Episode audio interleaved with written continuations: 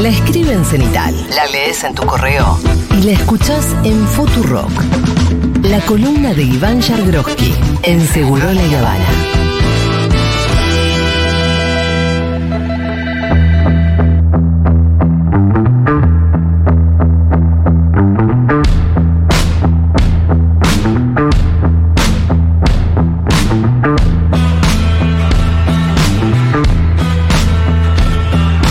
La comí enterita.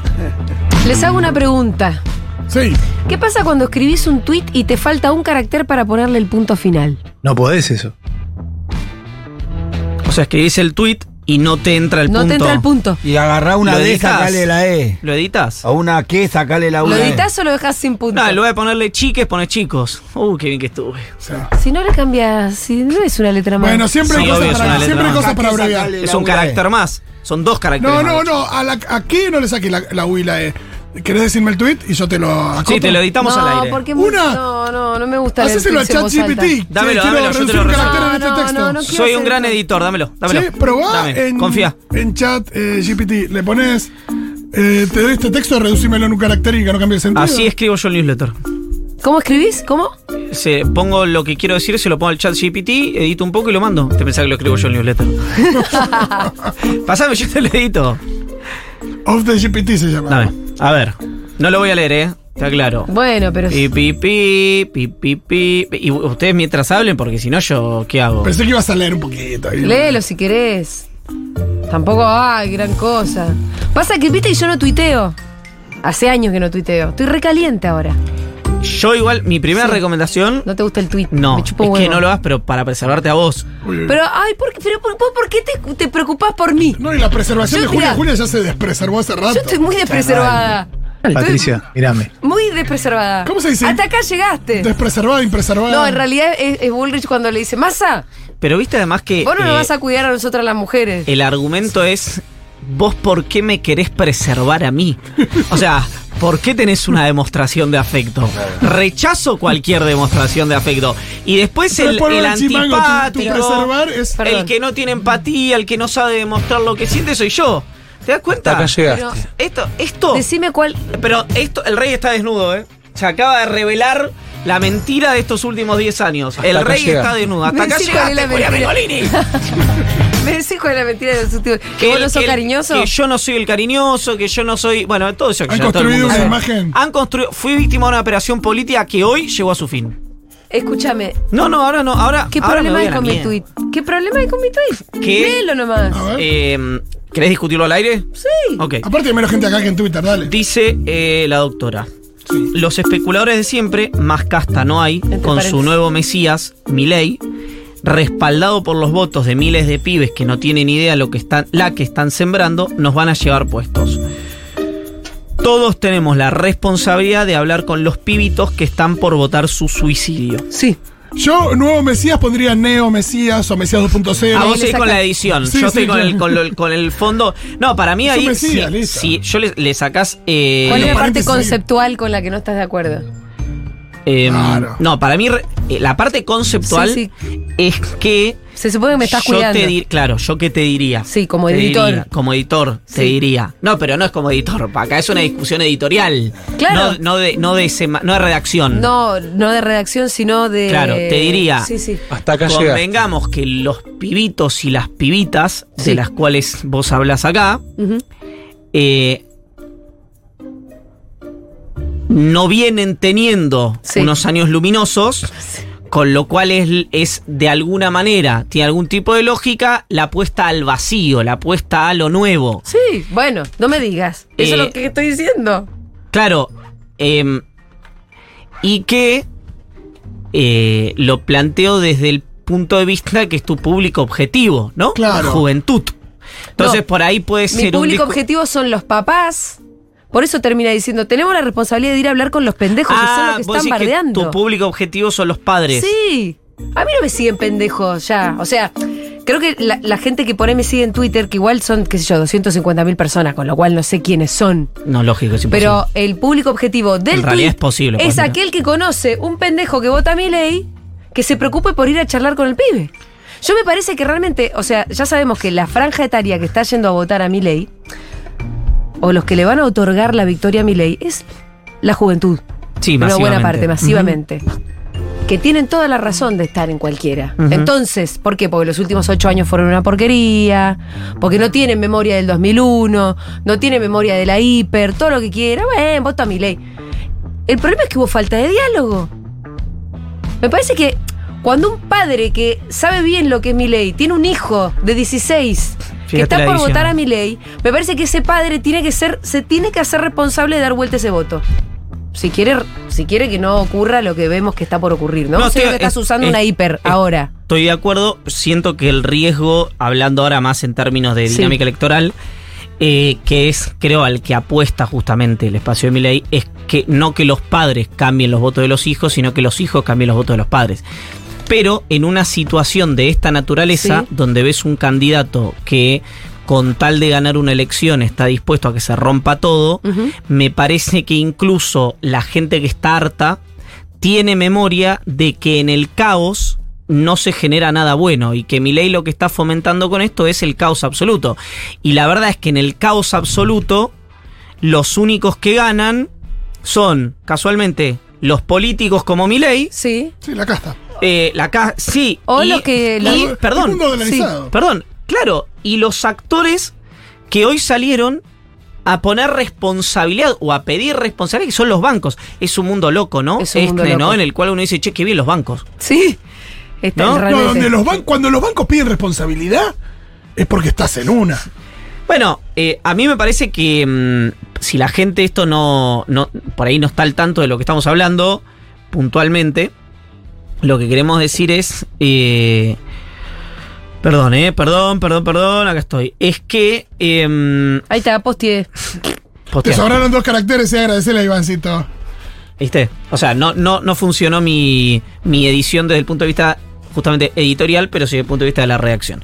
Decía que em, cuando Milei dice no renueven los plazos fijos, dolarícense, Ujú. como vos hoy no te puedes dolarizar formalmente, porque hay límites para la compra, en fin, etcétera, etcétera, lo que está diciendo es saquen la plata del banco, compren dólar blue, porque además yo dije hace un tiempo que el dólar tiene que estar recontra alto para poder dolarizar.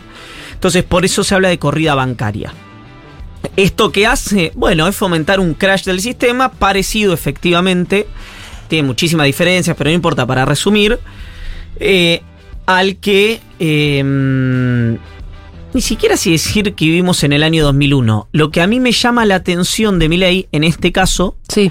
es que a él justamente, incluso te diría el gobierno nacional, le reivindicaba una responsabilidad por lo que había sido, según el propio Milei, un reparo que había tenido él frente a los economistas de Juntos por el Cambio del acuerdo con el Fondo Monetario. Internacional. El argumento era, los economistas de Juntos por el Cambio eh, fomentan una ruptura del acuerdo, que Argentina no leen los desembolsos para que vuele todo por el aire, y Todo yo por un voto. Y yo soy responsable. soy responsable. Ahora, Sí. esa ecuación se invierte y lo que está haciendo Milei es fomentar ese crash por varios motivos. El primero, porque mientras el dólar esté más alto, él puede dolarizar. O sea, le resultaría más fácil dolarizar. ¿Por qué? Porque evidentemente no tiene los dólares para dolarizar. El otro punto es porque una inestabilidad cambiaria de esta naturaleza, obviamente, entiende Milei, perjudica al candidato oficialista y acerca a Milei a un triunfo en primera vuelta. ¿Será? Sí, en la especulación de Milei, digo. Sí. Y el tercer punto es que Milei necesita imperiosamente que haya eh, un- una inestabilidad de esta naturaleza, que haya una devaluación, que haya una hiperinflación, porque los números que recibió la semana pasada el equipo de Milei muestran que tiene un piso alto para la primera vuelta, Sí. alto para un político argentino, pero un techo bajo. Un techo, un- y rígido. Un techo rígido. Entonces muestra algo que antes era una situación absolutamente definida, ¿no? Que era si llega Milei contra Massa en una segunda vuelta, tiene el triunfo asegurado. Hoy esa situación empieza eh, a tener un enorme signo de interrogación porque hoy Massa está prácticamente en balotage en un empate técnico con Milei. Entonces, frente El a balo- no, vos decís, el empate técnico es el 22 de octubre. No, No, no, no, en balotaje. si hubiera querido ¿El decir el balotaje? 22 de octubre, decía el 22 de octubre.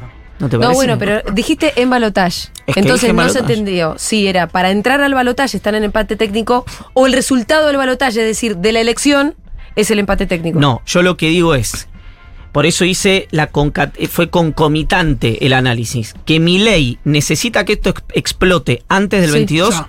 Para ganar en porque primera vuelta. necesitan ganar en primera vuelta porque en un balotaje está en empate técnico. Ok. En la primera vuelta, la respuesta que tengo para darte es no lo sé. ¿Por qué? Porque los, ahí sí los números de la libertad avanza y del peronismo difieren muchísimo. En la segunda no.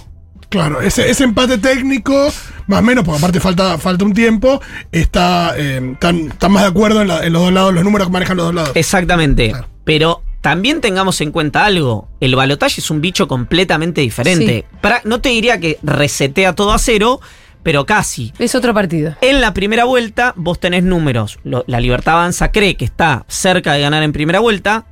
Aparte tiene un análisis de que como el voto de masa, cuando se va, migra a Milley y no a Bullrich, es casi como un voto de balotage. Son dos, no vale uno. doble. Eh, Vale doble porque se lo sacás a uno y se lo, se lo Claro. sumás al otro. eh, en, e- en ese marco es donde dicen, estamos cerca, eh, profundicemos el deterioro, porque Sí, en no, una no. segunda vuelta podemos tener más dificultades. Ahora, eso dice la libertad avanza. Sí. Los números, por ejemplo, de Subán Córdoba o eh, los de otros eh, centros de estudios muestran una paridad mayor entre Massa y Milei, que a mí, les soy completamente honesto, me resultaba completamente contraintuitiva esa paridad. Es decir, yo veía, mi lógica indicaba que Milei tendría que haberse despegado después del resultado de las PASO. Ahora, tal vez Se hicieron, pasaron muchas cosas después de las pasaron muchas cosas, sobre todo medidas del gobierno, Sí. ¿no? Que ayudaron seguramente al candidato. Sí. Sí, no fueron los primeros, no fue, no es lo mismo esa sensación de los primeros 10, 15 días post paso que lo que vino después. Exacto. Eh, donde además los primeros 10, 15 días, no solamente que, inacción. que Milei, por eso, no solamente Milei, Milei venía con la inercia al ganador, sino que eh, Estuvo muy bien. desde el gobierno hubo una especie de parálisis y una devaluación, además de inacción, digo, una devaluación. Y después arremetió masa con todo. La gran pregunta, me parece, en estos días de corrida, doble corrida, corrida del, du- del Blue y corrida bancaria, no sé hasta dónde se verifica en la realidad la bancaria. No, corrida bancaria no hay. Ah. es lo que Pero quiere es lo que Milei. quiere Milei. Claro. Esto eh, me parece que es un juego bastante riesgoso para Milei. Si de pronto la gente empieza a verificar la gana del caos que asusa Milei y que en realidad la subida del dólar es más responsabilidad de Milei que del ministro que trata de contenerlo, y capaz se te vuelve en contra. O yo estoy siendo muy ingenua. Yo la, la respuesta que tengo para darte es el- el- la percepción de la sociedad, Sí. no tengo idea. Lo que sí te puedo decir es que gente que habitualmente se mantiene al margen de las fricciones del barro electoral, Sí. como es el caso, por ejemplo, de Manuel Álvarez Agis, Sí. salió hoy a decir que es la declaración más irresponsable que él recuerda de un candidato del regreso de la Y democracia. te, mira, te, te empujo, o sea, Álvarez Agis en todo caso de última fue funcionario. no, pero déjame seguir. No fue el único. Bonelli. No, no, pero ni siquiera. Estoy hablando de eh, cuando uno pasa por el traductor, por ejemplo, las declaraciones de Hernán Lacunza, de Melconian, de María Eugenia Vidal, etcétera, hacen como una pausa previa para pegarle a masa, porque dicen toda esta eh, dinámica inflacionaria se debe en parte a que Massa tuvo políticas de estímulo y de gasto muy fuertes para ser competitivo electoralmente, lo que dinamizaron la inflación, pero la persona que está queriendo terminar de empujar a la Argentina es este señor que se llama Javier Milei. Algo que hasta hace unos meses hubiera sido impensado. Claro. ¿No? Entonces, ojo con esto, porque vos hoy tenés probablemente un esquema político y mediático que va a, y que es el más robusto, que va a decir, eh, esto es culpa de Massa y Milei, pero lo que va a ser novedoso de eso es la crítica a Milei, no a Massa. Claro. ¿Se entiende? La crítica a Massa ya estaba, es Eh, costundido, como decís vos. Efectivamente. Es costundido. La Entonces- Milei es más novedosa, más gente. eh, bueno, vos recién así, eh, mencionabas algunas personas del mundo de la política. Yo recién con el tuit de Bonelli, Me extrañé también. Dije, ah, bueno. O cuando vos ves eh, mucha indignación y preocupación en Corea del Centro. Mucha. Como, ah, por fin te veo nervioso. No, ¿Cuántas veces te tienen que decir asesino tirabombas en jardín de infantes para que te, te angustie Sí, también lo o que. que, eh, por- bueno, pero que, que- que- O sentir que una corrida es realmente angustiante. Y además también nosotros lo sabemos, pero empezar a percibir que en realidad para. ¿Quién quiere el dólar alto? ¿Quién está contento con el dólar alto? ¿Massa o Milei? No, no, por supuesto que eh, Milei porque lo necesita para, para y la segunda pregunta es: ¿y quién es responsable al final? Perdón, y lo necesita para dolarizar Sí. y lo necesita para licuar el gasto también. Necesita para muchas cosas una bruta devaluación. Claro. De hecho, te Pero digo al mismo más. tiempo la gente está sufriendo con el dólar alto. Ah, no, claro, por supuesto. Es, es directo. Absolutamente. Igual te digo una cosa. Yo que siempre eh, soy de los que contradicen la idea de que no hay que darle bolilla al blue. Mm. Porque yo el blue en una situación de inestabilidad te genera expectativas. Sí, claro. La diferencia que hay hoy con los financieros, por lo menos hoy que estamos a 10 de octubre a las 14.05, para que después no se viralice un corte si en 10 días está la situación más compleja, es que me estaban contando las 4 o 5 cuevas con las que yo hablo permanentemente y me dicen, hay operación, no hay operación, papá, papá, me dice, no hay operaciones. Esto es, Sí. es gente, imagínate que labura de eso, Sí. que no es eh, Alfredo Sayat, digamos, ¿no? Es gente que... Nuestro columnista de los jueves. Por eso digo, eh, no es gente que eh, quiere el bienestar general, que, que se maneja con las reglas de la macro. No, gente que busca un, lucro inmediato. Bueno, esa gente eh, me decía no hay operaciones, Sí. cosa que no me dijeron nunca. ¿Qué significa eso? Sí. Que ese precio del blue de hoy, el 1045, a diferencia del MEP o, sobre todo el CCL, el contrato con Que liquidación, sí se vende. es eh, algo que se estaba resolviendo, hago así porque soy un señor de 75 años, a Sí. través del teléfono.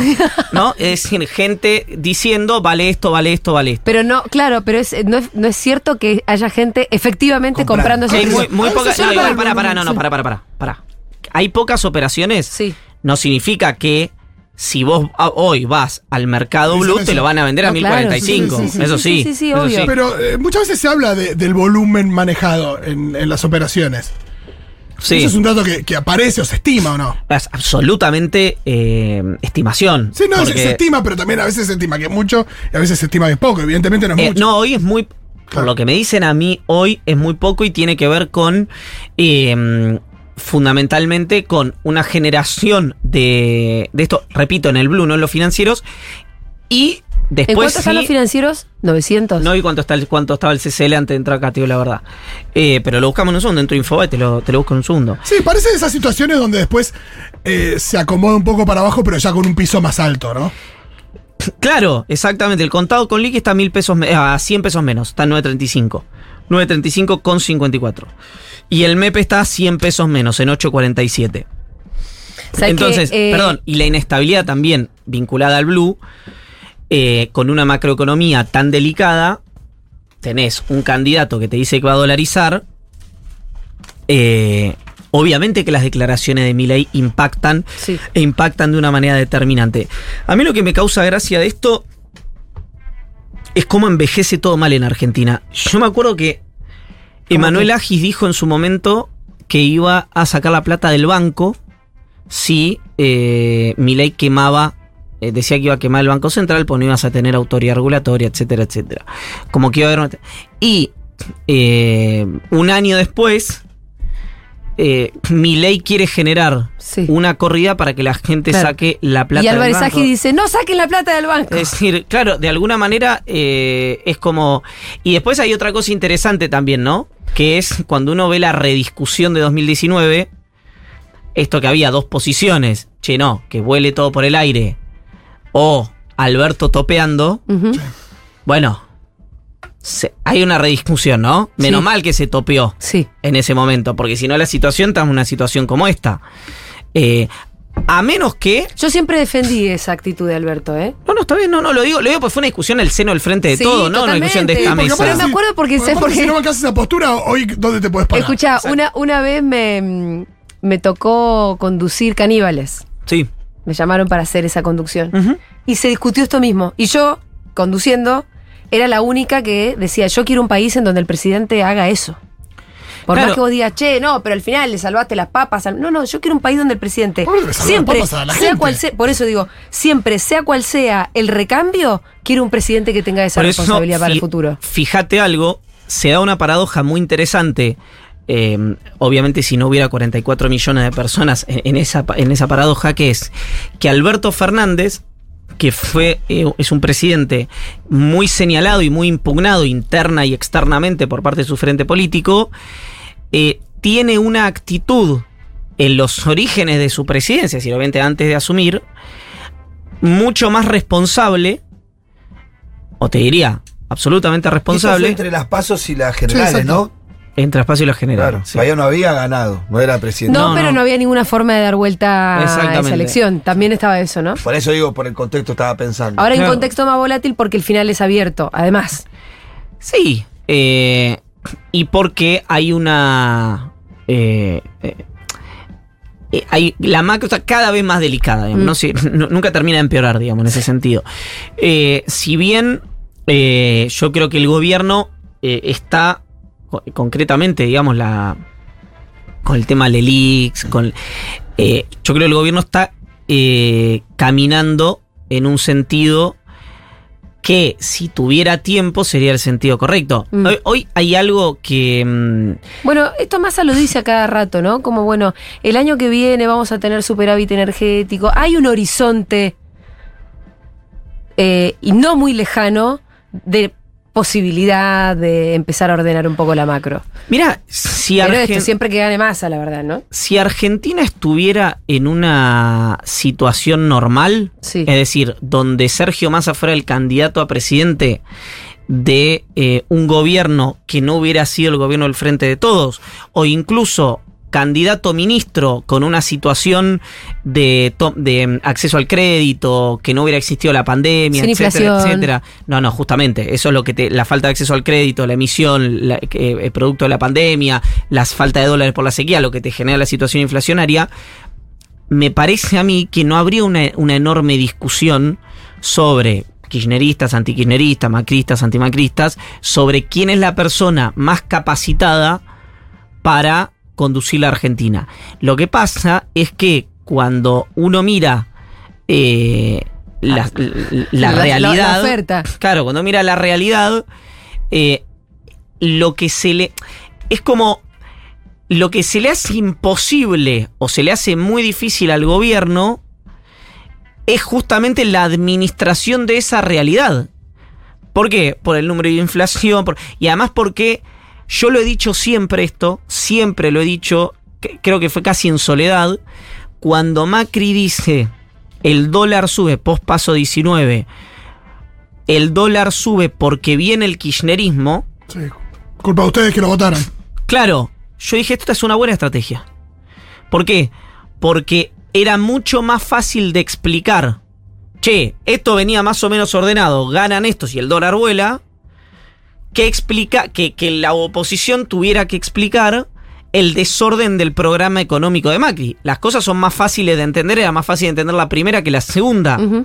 Y hoy te diría que es un escenario más complejo para el gobierno que el que tenía Macri en ese momento, porque las elecciones no fueron ayer, pero donde es fácil de explicar que si Argentina tiene esa memoria histórica, que si un candidato te dice eh, retira el dinero del banco, es que está fomentando una corrida bancaria y que eso no tiene un, buen destino para la Argentina, mientras otro te está pidiendo responsabilidad. Entonces, ojo porque si hay eh, una suerte de... mm, eh, de acuerdo táctico, no porque esté hablado, sino justamente porque la situación así lo amerita, entre Juntos por el Cambio y el oficialismo, repito, no hablado, sino Que están los diciendo dos- lo mismo, los dos están pidiendo lo mismo, que es un consenso mínimo. además. Exactamente. Es un consenso mínimo, mínimo. No, no, no generemos una corrida bancaria. Exacto, en, en ese,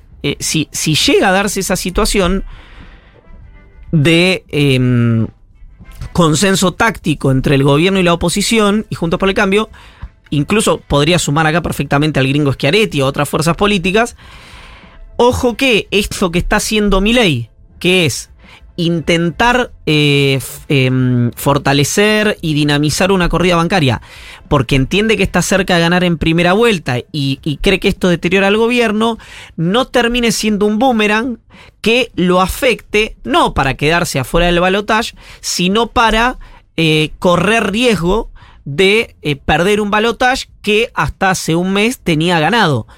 Entonces, estas cosas que a veces eh, mm, parecen tener el objetivo de una ganancia de corto plazo, y, y quiero aclarar algo, en este caso un experimento con 44 millones de personas adentro, me parece que a veces puede haber un error de cálculo, lo veremos el 22 de octubre, y aparte obviamente depende cómo eh, se, se den estas seis jornadas cambiarias, y además creo que la semana que viene va a haber una buena noticia para el gobierno si llega con cierta estabilidad, porque se le puede hipotéticamente llegar a volver en contra a Milei si la sociedad asocia perdón la redundancia fonética, a esa persona tan histriónica con una persona irresponsable. Y ojo porque eso en los focus todavía finito, no, ¿no? hace match, pero está cerquita. Es finito. La diferencia Como entre. decía el Joker de eh, recién, ¿no? Sí, por eso, pero además, tal vez la diferencia de. Sí, es un loco, pero e- ese, em, se necesita locura para resolver este país y lo que sea. Ah, es un loco, uy, qué miedo. Capaz que es finito. Capaz que es finito pasar de una conclusión a la otra. Cuando hablas de una buena noticia para el gobierno la semana que viene. no la puedo contar. Ah, Ah, No la puedo contar. un, un enigmático. Algo. Pero danos algo para estar contentos, boludo. Si el gobierno llega. eh, Igual me encanta la idea de si llega cierta estabilidad a la semana que viene, es como. Bueno, Es día a día, ¿eh? Y Que- bueno. Son seis jornadas cambiarias hasta las elecciones, lo que acabas de decir. Exactamente. Por los feriados. Qué bueno que hay dos feriados, ¿no? Porque menos jornadas cambiarias es mejor. ¿Por qué no se, no se pueden decretar feriados de acá al. Y el feriado cambiario te genera ahí un. el feriado cambiario es muy complicado. Porque te rebota, te puede rebotar el doble. Es muy complicado. No, feriado total. No, no, el gobierno tiene su- Feriado total. De, de acá están las elecciones. el gobierno tiene suerte de que haya eh, dos feriados. Sí. Tiene seis jornadas cambiarias hasta las elecciones. Sí. Sin contar la de hoy, tiene em, entre 3 y 4, supongo que el gobierno tratará de adelantar esta buena noticia, que tiene que ver justamente con eh, cierta estabilidad en el mercado de cambios. Ajá. No puedo decir mucho más que eso, pero debería haber, si, si la información que tengo es correcta, la semana que viene algo vinculado a esto. Em, lo, que, lo que me parece es que son este tipo de situaciones en las que em, los candidatos eh, juegan al fleje y el tiempo dice, solamente el tiempo, si fue una buena decisión o una mala decisión. Ol- olvídense, no digo del punto de vista ético. Yo, del punto de vista ético y moral, creo que lo que está haciendo Miguel es repugnante. ¿Por qué? Porque eh, este costo lo pagan. Los 44 millones de argen- argentinos. No los 44, pero la enorme mayoría de los argentinos. ¿no? Sí. Hay algunos que. Hay algunos Algunos que- que van a ganar. van a embolsar Sí, todas. Algunos que van a ganar. Poquitos, ¿eh? Eh, Así. Muy pocos. Pero, em, no, digamos, si vos estás del otro lado y tus ingresos son en dólares, bueno, tenés que estar contento, digamos, ¿no? Yo te felicito y si podés, 11658 llamá, El digamos, ¿no? CBU. Charlamos, ¿no? No, No, el teléfono, que eh, el CBU, ya eh. hable- hablemos un ratito para no sentirnos tan solos. Pero al margen de eso, em, desde el punto, desde el punto estrictamente em, eh, estra- táctico, estratégico, es un riesgo grande el Sí. que tomó Sí. eh, el que tomó Milei. Un riesgo muy muy grande eh, porque porque estas cosas son como el amor, ¿sabes? Cómo empiezan y no como terminan. ¿Cómo se ve una estrategia de comunicación para, de alguna manera, dar a conocer esto, asignar la responsabilidad a mi ley en este caso? Porque también está la respuesta de, ah, le echan la culpa a otro, yo no tengo que, nada que ver, yo no llevo adelante la economía. No, mira, te voy a decir una cosa. Eh, Milei se ve que absorbió el golpe porque antes de entrar acá, bastante antes de entrar acá, estoy tratando de que cargue Twitter y estoy estirando mientras hablo eh, con ustedes. Bueno, el hecho de que, de que ya algunos medios empiezan a, a asignar la responsabilidad a Massa y a Milei se hace un montón. Bueno, eso es una novedad, obviamente. Milei dice. em. Quiero, mientras buscas algo, solamente quiero Sí. hacer mención a un tuit que me gustó mucho de Male. ¿Quién es Pichot, Male? Malenita Ah, Pichot. Pichot, ah. Puso renové el plazo fijo, viva la patria. La amo, te voy a poner un like. Masa. Y la cita Marra que pone es humorista. Y abajo la gente le dice, "Vos- el drama es que vos seas candidato, le pone Fede Vázquez, Pablito 30 le pone y vos sos un sorete. y ese tipo de cosas, así está la discusión. Así está la discusión. Bueno, no encuentro el tuit de Milei, te digo la verdad. Pero eh, a lo que voy es que. em, ¿Qué? que hay una situación en la cual eh, puede darse aquella escena de los Avengers que eh, traíamos acá hace unos, hace unos Que meses. era una posibilidad en 14 millones, no sé cuántas. Que es- Exacto. sí. Y que Pa- de de- de repente. ganar, ¿no? y que de repente, de llegar a un balotaje, Mm. en el mientras tanto, es decir, en, el- en la dinámica electoral, todas las fuerzas políticas, el sector privado, los sindicatos, los movimientos sociales, la sociedad civil en su conjunto, etcétera, vean Sí. algo que todavía no surge tanto en los focus, Ajá. que es interesante, que es que el hombre es un riesgo de verdad. Que no es una experiencia más en la Argentina. Ay, se lo venimos diciendo, ¿no es cierto? No, pero no eso es irre- completamente irrelevante. Eh, Yo acá te digo, perdón, uno- le muestran un video donde eh, Milei está con una motosierra, Sí. eh, le muestra y la gente dice, y bueno, no está claro qué es lo que va a hacer. ¿Por qué? Porque realmente eh, el malestar, la frustración, la desilusión que tiene la sociedad oficia como un filtro Sí, a las sí. actitudes de Milei. Y, y bueno, y, lo que decíamos antes tiene cierta lógica. Eh, la semana pasada hablabas de eh, los radicales, la gente que se autopercibe radical en este país y que Milei la tiene entre ceja y ceja, siempre direccionando sus insultos y que bueno, de cara a un balotaje habría que ver. ¿Y qué onda eh, escuchar a Milei esto, diciendo a la Patricia Burrich, vos sos una asesina que puso bombas en un jardín de infantes? Y uno imagina a todos juntos por el cambio apoyando a Milei en un balotaje o diciendo, bueno, hay que terminar con el kirchnerismo. Mira, yo te digo una cosa. Eh, No, yo no veo a todos juntos por el cambio diciendo eso. Lo veo a Macri diciendo eso. Punto uno.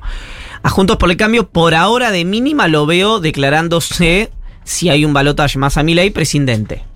No manifestando ninguna voluntad. Eh, algunos dirigentes sueltos, obviamente habrá, pero obviamente me refiero a Juntos por el Cambio como cuerpo pleno, ¿no? Ahora, hay un dato que también me parece importante que es, viste que dicen, che, ¿cómo el radicalismo va a votar a Milei en un balotage si Milei dice las cosas que dice de Alfonsín, Ajá. etcétera, etcétera, etcétera? Bueno, yo veo una fuerza política que es Juntos por el Cambio, en las palabras incluso de su candidata a presidenta, de su candidato a gobernador, de su primer candidato a diputada nacional por la ciudad, de, su, de, de- de Pichetto, de, digo decir, de sus principales referentes, de Carrió, qué sé yo, de los que quieran, de Morales, eh, decir, no, eh, no ser negacionistas, ¿no? Macri sí coqueteó con eso, el resto no. Y veo otro candidato que reivindicó abiertamente el discurso de la dictadura militar. Ujú. Aún así vos tenés un montón de dirigentes y de, y de votantes civiles que en un, ba- en un- es un ejercicio hoy que es inverosímil, pero de darse un balotaje Bullrich-Milley, los kirchneristas no te dicen que votan a Bullrich. Entonces, ese ejercicio hay que hacer cuando vos pensás por qué un votante de Juntos por el Cambio que es persistentemente agredido por Milley votaría a Milley en un balotaje con masa. Votaría más. No, a Milei. Reti- reitero. ¿Cuál es la si pregunta? vos sos un votante. Supongamos un escenario Bullrich Milley. Sí. Y vos sos un votante kirchnerista. Yo conozco un montón de votantes kirchneristas que me dicen Milley, no Bullrich. Ah, mira. A eso voy. Cuando Milley, muchos, ¿eh? Estoy en un grupo so- eh, 9 de 10. ¿En serio? 9 de 10. Decirle que Bueno, están bueno, te digo, pero es un. eh, y es, es en el único escenario, conozco más al en menos blanco, que ¿sí? yo votaría a Patricia Burley. bueno, Es el único escenario. Mi ley está totalmente desquiciado. Está totalmente desquiciado. Patricia Burley tenemos diferencias, todo, pero dentro de todo tiene un escenario un poco más democrático o regla de juego. Sí, más también podría conocida, pensar que yo creo que Bullrich podría ir a meterte en cana a vos sin empacho y eso y no sé mi ley. No, y además tiene un tema muy Sí. delicado para, me parece, para la militancia kirchnerista, que es todavía no terminó de explicar y no puede explicar el rol de su jefe de campaña en el intento de asesinato a Cristina Kirchner. Además. Algo que quedó marginado por ahora, pero si hay novedades de índole judicial es probable que eso se reflote. Ahora, lo que voy es, eh, eh, vamos a una situación de normalidad, Mm. ¿no? Es decir, de Si vos tenés kirchneristas que votarían a Milei cuando es alguien que reivindica la dictadura, no me parece raro que tenga gente de Juntos por el Cambio que también Bueno, vote a. Milei cuando Milei los agrede persistentemente. ¿Por qué? Bueno, porque los rígidos llevan muchos años. Sí, sí. Entonces, ahora, vos- lo que creo en este proceso es que no transversalmente, porque esto que estamos hablando, pero sí que estas cosas van a ser un éxito para Milei si gana en primera vuelta, pero pueden ser un, transformarse en un problema si llega al balotaje. Es decir, Ya está jugando muy al límite para, Claro. e- para esa Hoy- pensando en ese en esa circunstancia. en el Ya, momento toma riesgo en esa jugada. Claro. Toma mucho riesgo, claro. Hoy, en el momento más contraintuitivo de todos, te digo que si el gobierno logra estabilizar la situación cambiaria y da la discusión pública sobre la irresponsabilidad, y yo creo que es más que irresponsabilidad, la decisión deliberada de Milei de eh, intentar que ocurra una hiper, que ocurra una devaluación muy brusca y que ocurra una corrida bancaria, y logra entrar al balotaje, son muchos, ¿no? ¿Cuántos supuestos son demasiados? Sí. Pero de darse todos esos escenarios, eh, creo que cuando Milei mire para atrás el 23 de octubre, repito, si llega a haber balotaje, no va a ver esta situación como un activo, sino como un pasivo. Pero bueno, para eso tiene que darse la situación de balotaje. Si a Milei le funciona esto y gana en primera vuelta, esto que decimos, por supuesto, cae en saco roto. Aparte, imagino que esto de eh, empujar a una hiper, empujar a una corrida, como que hay pocos tiros que tenés. No sé, puedes hacerlo todos los días, todo el tiempo, No, porque es one queda shot. demasiado evidenciado. ¿no? Es one shot. Claro. Sí, de hecho, Milei, el último tuit de Milei es un tuit más. eh, soy, un, soy, soy gestor, digamos, ¿no? Dice. Somos el único espacio político con un plan concreto para evitar la hiperinflación.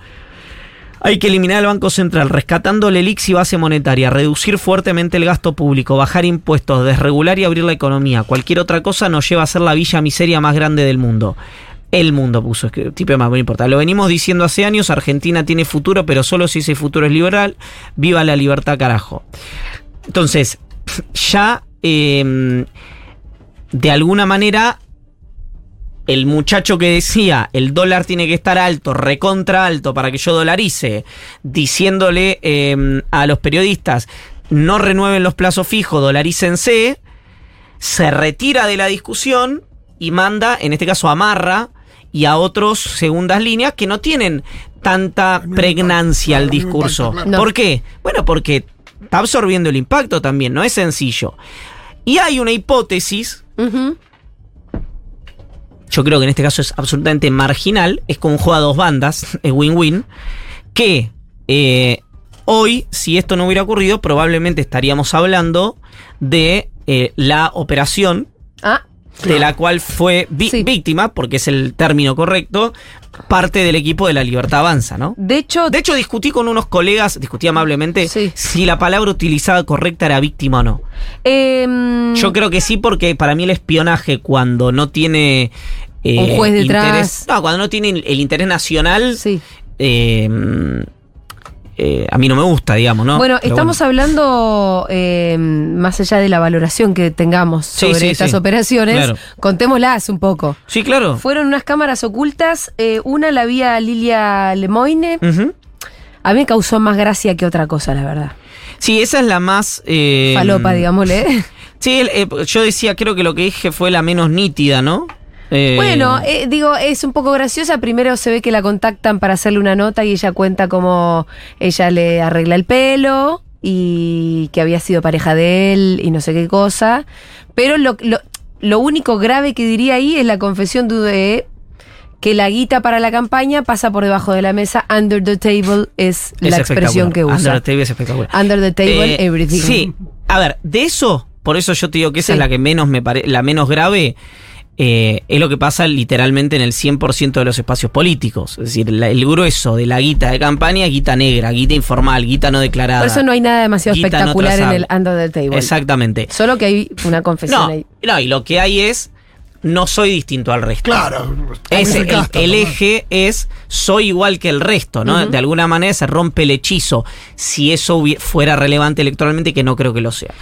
Eh, Ahora, Y además, este tipo de operaciones, ¿cuánto penetra, viste? por eso te digo, no, hoy, si vos me preguntás, hoy no penetró nada. Nada, cero. Cero. ¿No tenés un yate y champagne en Marbella?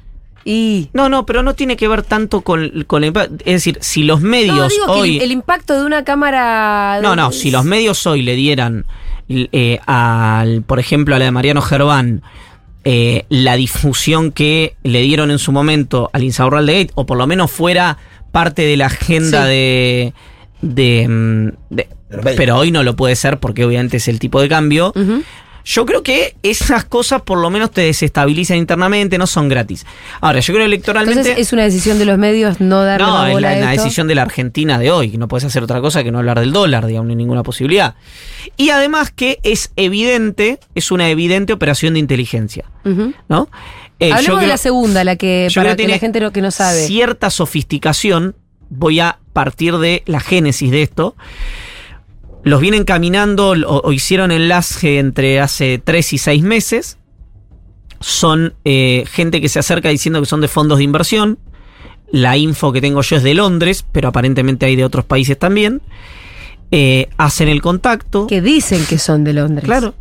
No, no, servicio. no, no, pero para, para. Ah. Déjame terminar. Di- vienen, se acercan, te hacen el contacto diciendo que son fondos de inversión radicados en Londres. Te piden una reunión, un Zoom, una reunión presencial, porque están acá, lo que sea. Te mandan o te presentan un brief. Che, somos esto. y tenemos tanta guita para invertir. Cuando la conversación empieza a eh, ganar en confianza, te dicen no solamente tenemos guita para invertir, sino que también tenemos guita para la campaña y guita para vos. No solo eso, sino que algunos de los que formaron, fueron víctimas de esto, digamos, los convocaron a Londres. Viajaron a Londres. A muchos sofi- nivel eh, brigada de los simuladores. Y en Londres los grabaron. Ah, mirá. Entonces, vos decís, en costo es una operación costosísima. No, cada persona te puede costar 10 mil dólares. Por ejemplo, es una operación costosa para el nivel de daño que se podría hacer.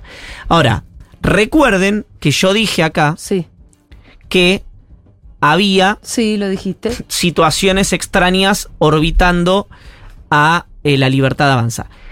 Ojo, también creo que no es solo a, li- a la libertad avanza, como también me dijo gente de la libertad avanza que tiene que haber más material, sí o sí, porque una de las personas con la que hablé me dijo, conmigo se contactaron. Me dice, Ah, mirá. Bueno, pero para, lo que no contamos es la segunda, que es la que debería tener más impacto porque es de más gravedad. Porque Claro, Mariano Gerván Sí. es un hombre que es la mano derecha o una persona muy cercana a Carlos Kikuchi, Sí. ¿no? que es en su momento era eh, uno de los armadores de la Libertad Avanza que termina enfrentado con Karina Milei. Eh, hoy, no está, Gerván- hoy no está cerca de Milei Kikuchi, ¿ya fue? Depende con quién hables. Ah. A mí, la gente que yo creo que es más cercana a Milei me dice Kikuchi está refugiado en la provincia de Buenos Aires, a Milei no se puede ni acercar. Pueden ser dos cosas. O es verdad, o, O es mentira. quieren despegarlo de esto y también generarle una tensión interna eh, justamente para que pierda terreno, ¿no? Si vos estás de cara a repartir un gobierno, y estamos hablando de gente para la cual los negocios son un factor bastante importante, eh, mientras menos gente para repartir, mejor.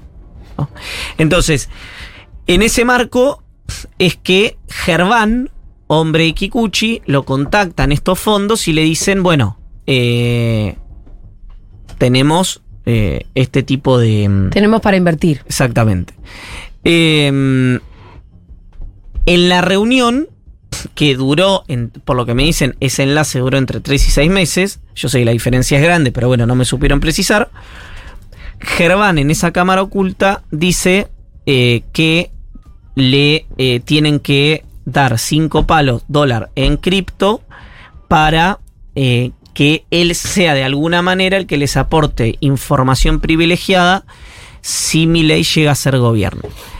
Acá restan Cuando ver- hablamos de, de información privilegiada es adelantar ciertas movidas Medidas, del es- mercado. Sí, medidas de o gobierno. Medidas de gobierno, pero que pueden ser muy ventajosas para alguien que invierte en Claro, sobre Argentina. Invierte, todo- timbea, Sobre todo cuando tienen las ideas que tienen respecto a las empresas públicas. y Sí, que pero para, ojo, bolsa, no solo timbea, puede ser, suponete, ¿no? Te digo una cosa, que anuncie que eh, va a ser un Silicon Valley en Coronel Pringles. Estoy diciendo, Y vos te compraste unos terrenos en te Coronel compraste la mitad de Coronel Pringles, ¿no? Entonces, te hablo de, de- de cuestiones que tienen tri- un tributo económico. Bueno, como evidentemente es una operación de inteligencia, como evidentemente no es solo Milei la persona que está, eh, el equipo de Milei, la persona que fue eh, abordada por esta gente, y como a mí, por, a mí personalmente estas cosas me generan mucho rechazo, es decir, por más que agarres a alguien eh,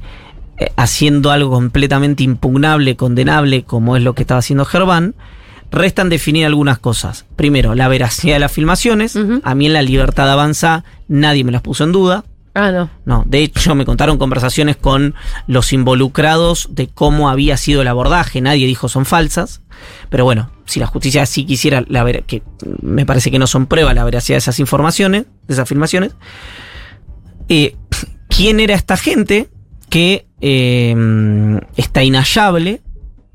¿Y cuál era el objetivo, no? Es decir, eh, si era solo a Milei, si era, por qué era el resto de las fuerzas políticas, etcétera, etcétera, etcétera. En la libertad avanza. En la libertad avanza dicen algo que yo eh, eh, no, no tengo manera de validar si esto es cierto o no, más que es una opinión de gente muy cercana a mi ley, señalan a Juntos por el Cambio.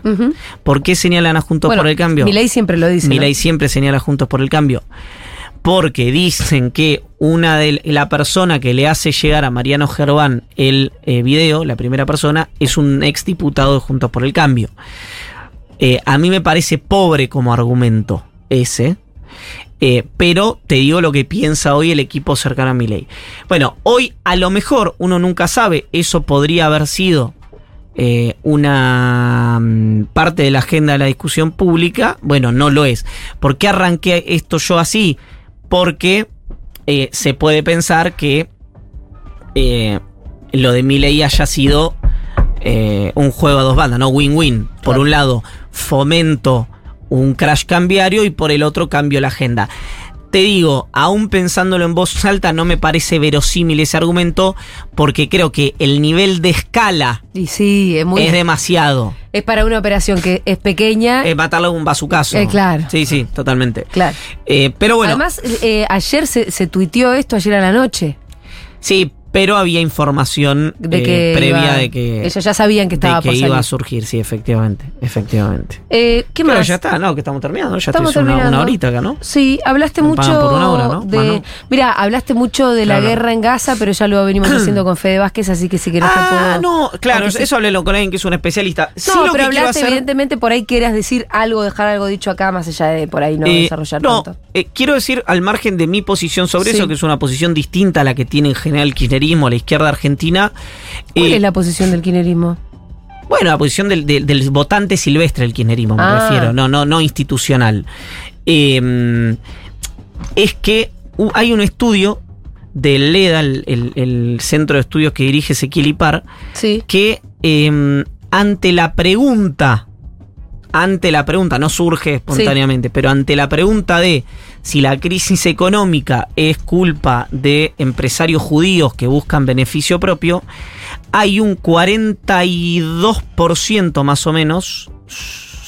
No, 37. No, 37 dijiste. 37%, perdón, 37%, era menos del 40, 37%, que están entre muy de acuerdo y de acuerdo con esa afirmación. Lo leí, pero, y de hecho creo que alguna vez con el propio Ezequiel habíamos hablado de esto. Eh, me resulta raro, yo...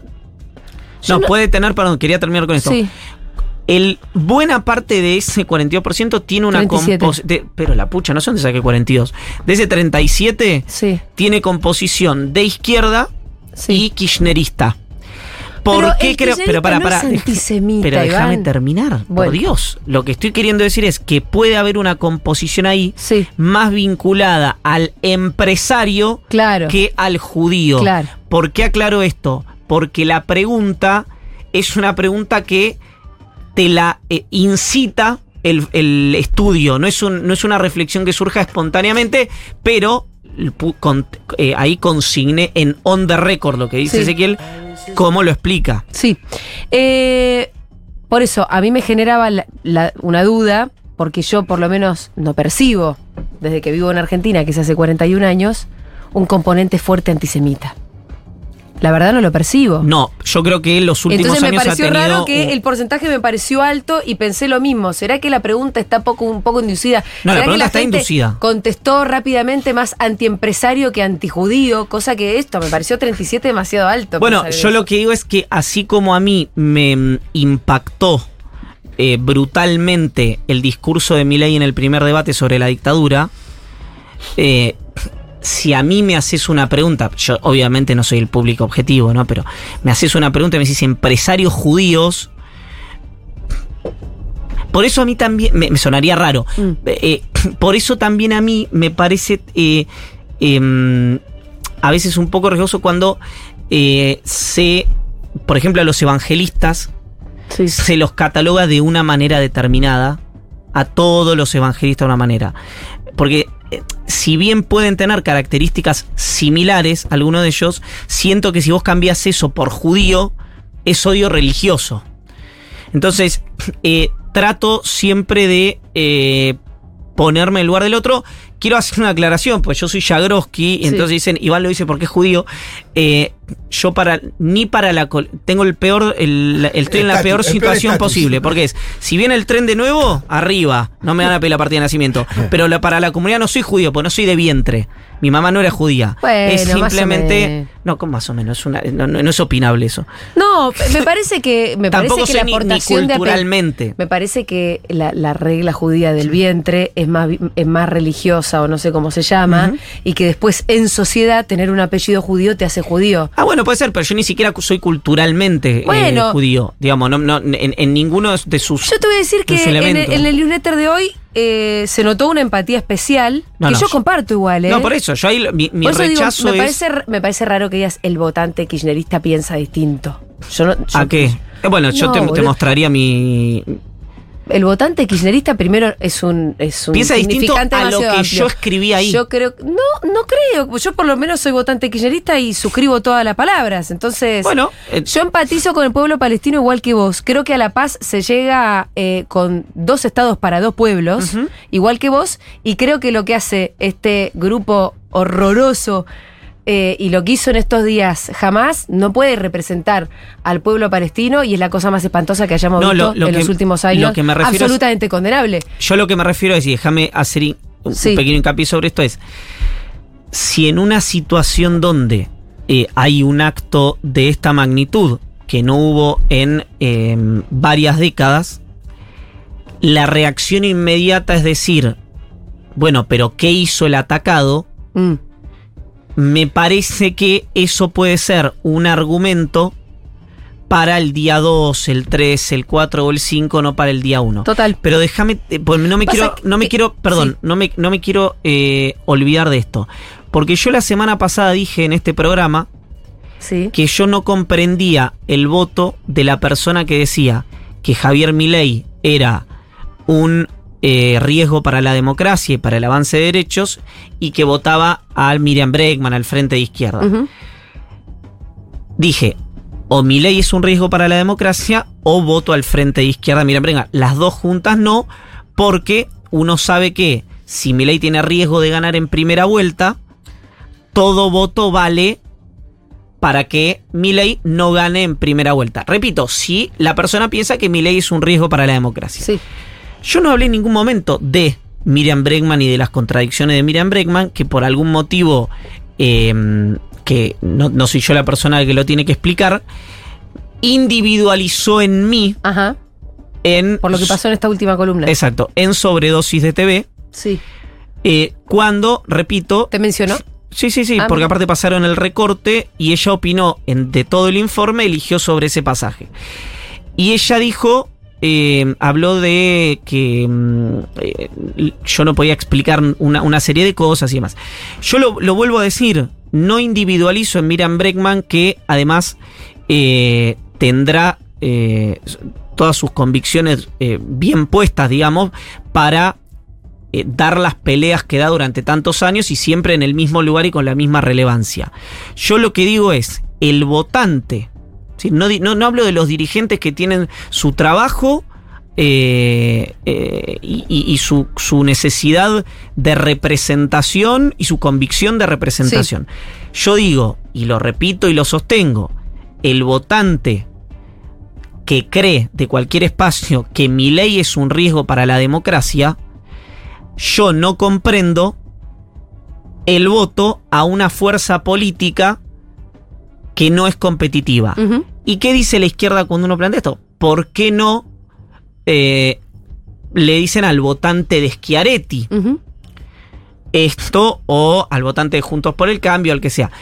En mi caso, porque no conozco un solo votante de Juntos por el Cambio o de Schiaretti que diga que mi ley es un riesgo para la democracia. Es tan simple como eso. Claro. En general, los que tienen las posiciones más duras y más abiertamente visibles sobre mi ley son los votantes que están en la frontera entre la izquierda y el kirchnerismo. Por eso, mi razonamiento es dirigido hacia ellos y no hacia los dirigentes. Sí, me parece muy buena la aclaración y absolutamente válida. Me parece, de hecho, que en el caso de un balotage, yo misma me dirigiría a los votantes de la izquierda, les diría voten a masa, y jamás le pediría a Miriam Breckman que diga todos voten a masa, porque no lo va a hacer. No Yo creo le que lo vaya pido, a hacer. Pero perdón, yo no le pido. Pero eh, creo que el nada- votante sí puede ir a votar a masa en una segunda vuelta. Yo no le pido nada eh, ni, ni a Miriam Bregman ni a ningún dirigente porque no es mi rol.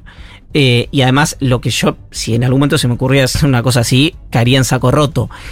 Yo lo que creo es que si Argentina está frente a las puertas de una situación completamente inhóspita, Ajá. donde Milei puede ganar o en primera vuelta o en segunda vuelta, creo siempre, pero porque yo me manejo de esa manera. A ver, tengo una diferencia histórica también con algunos votantes de la izquierda, que es yo si me pones a Jason y a Freddy Krueger, voto a alguno de los dos, yo en blanco no voto nunca. Ajá. Es eh, que si esa situación es realmente tan inhóspita, la respuesta no puede ser la misma de siempre. Y yo lo que siempre creo en estas situaciones, que y soy una persona convencida de que las convicciones son no solamente relevantes, sino centrales en la vida de una persona, en la vida política, en la vida profesional, en la vida espiritual, a veces creo que infelizmente la realidad te hace vivir tiempos interesantes, como dice esta maldición china, y que Argentina está viviendo esos tiempos interesantes. Y que eh, ser eh, indiferente a esos tiempos te transforma en una persona que mínimamente, eh, no, eh, a mi juicio, esta es mi verdad relativa, no los comprendió. Eso es todo lo que quiero decir. Y repito, yo no voy a entrar en la misma dinámica del golpe por golpe. Yo no hablé de Miriam Breckman, eh, estoy hablando del votante del Frente de Izquierda, no de los dirigentes del Frente de Izquierda, que por lo demás, a mi juicio, y esto me hago cargo yo, no carga nadie en la mesa, tuvieron una actitud francamente repugnante cuando en el medio de eh, el ataque al pueblo de Israel marcharon a la embajada de Israel el mismo día. Me parece una cosa realmente inexplicable, inexplicable y que habla mucho de eh, la visión histórica que tiene la izquierda en Argentina. Que, mm, bueno, da para un rato largo, no para hoy nomás. Yo me tengo que ir. Bueno, chau, Ivancito. Ahora yo me quedé con la pregunta, ¿Jason o Freddy Krueger? La gente. No, Jason, porque Freddy Krueger te persigue hasta en los sueños. Muy bien. Ahí está, Jason. Siempre hay una explicación.